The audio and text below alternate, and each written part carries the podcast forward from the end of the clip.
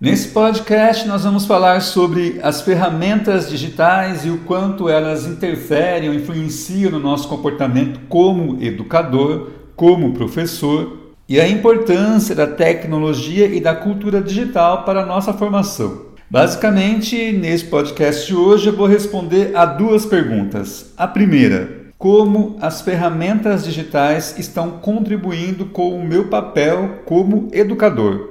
E a segunda, qual a importância e o nível de influência da tecnologia e da cultura digital na minha função pedagógica.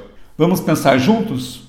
Um ponto importante que eu gostaria de destacar é a nossa função como educador.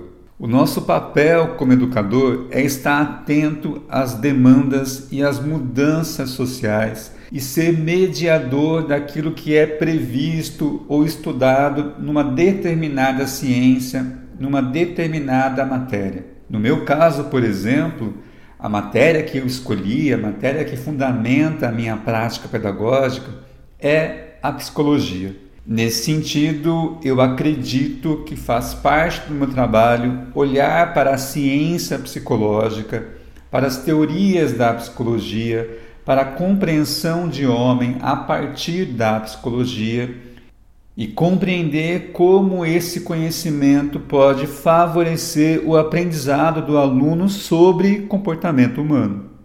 E é claro que, como uma pessoa estudiosa do comportamento humano, eu entendo o quanto as ferramentas digitais estão no nosso dia a dia, fazendo parte do nosso dia a dia e modificam a nossa maneira de pensar e de se comunicar. Durante muito tempo, nós entendemos a construção do pensamento a partir de um modelo serial. Mas hoje, com o advento da internet e de tantas tecnologias novas, nós compreendemos o pensamento humano na perspectiva de rede. Assim, as ferramentas digitais contribuem para a gente compreender como as pessoas pensam, como as pessoas se comunicam.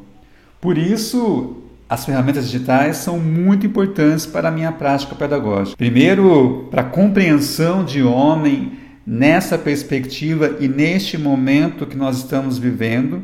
E segundo, para mediar a minha relação com o aluno e contribuir para a formação dele. E aqui eu acho que é um ponto muito importante: a distinção entre formação e informação. Os alunos, por meio da rede, têm acesso a muitas informações.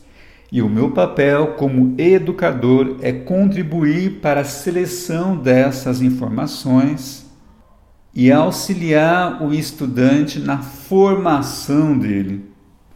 Como um relato de experiência, eu poderia dizer algumas ferramentas do Google que eu utilizo nas minhas aulas há algum tempo. Uma delas que eu gosto muito é o Google Formulário.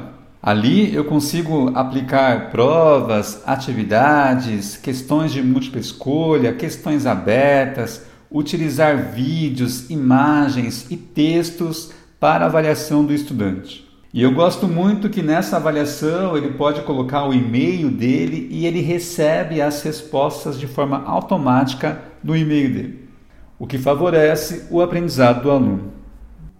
Uma experiência bastante diferente para mim também foi, neste momento de pandemia, em 2020, 2021, a organização do meu canal no YouTube.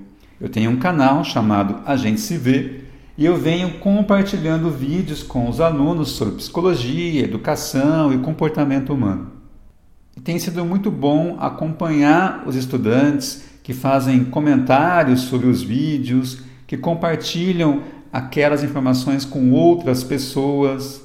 Essa perspectiva de entender mesmo o benefício social da informação, da psicologia na construção de uma sociedade mais justa e democrática. Eu acredito que ao compartilhar informações e conteúdos nas plataformas como, por exemplo, o YouTube, eu estou contribuindo com a democratização da educação. Então é isso. Nesse podcast, nós falamos um pouquinho sobre as ferramentas digitais e sobre a importância da tecnologia na sala de aula. Contei um pouquinho da minha experiência Eu espero que tenha feito sentido para você e seguimos aprendendo juntos. Até mais!